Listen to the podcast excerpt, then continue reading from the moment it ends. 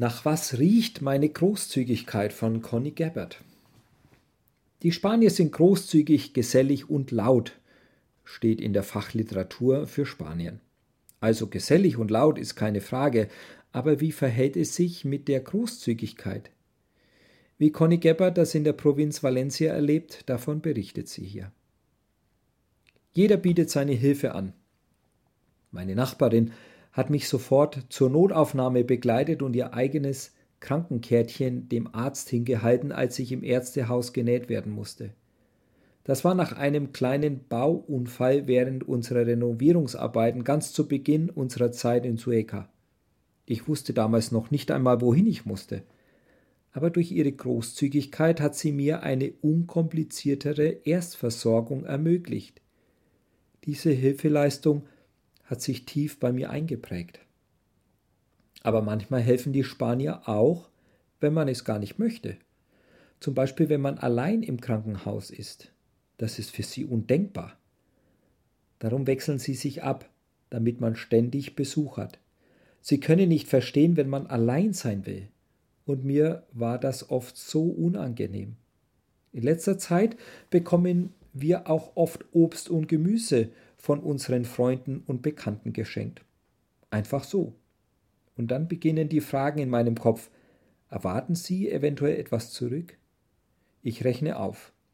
Eingegangen sind sechs Auberginen, zwei Kürbisse, Bohnen, Paprika, Auweia. Wie kann ich das wieder gut machen? Aber würde man das dann noch als großzügig bezeichnen?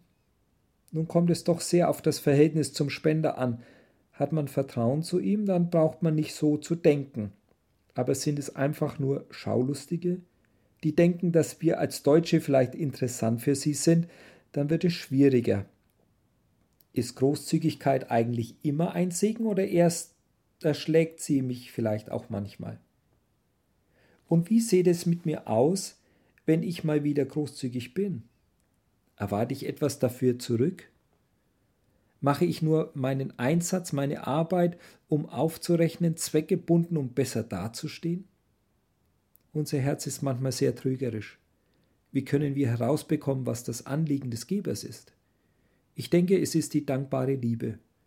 Wenn ich mich angenommen weiß, egal wie viel ich leiste oder gebe, dann rechne ich nicht auf. Nur ein liebendes Herz kann großzügig schenken, ohne auf Gegenleistung zu warten. Sonst wird es anstrengend. Es ist schnell zu riechen, ob unsere Großzügigkeit zweckgebundene Missionsstrategie ist oder aus dem weiten Herzen Gottes entspringt. In unserer Küche schreibe ich immer den Monatsvers aus den Losungen auf ein Täfelchen. Im Juli stand dort: Steh auf und iss, denn du hast einen langen Weg vor dir.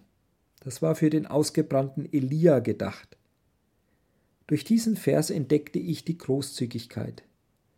Die Großzügigkeit Gottes an uns, die er uns durch die Corona-Ruhemonate servierte. Jetzt durften wir uns erst einmal für die nächste Zeit stärken und dann sehen wir weiter. Deshalb habe ich den Vers auch für die nächsten Monate dort stehen lassen. Gottes Großzügigkeit lädt uns ein, uns zu stärken für das, was kommt. Einfach so.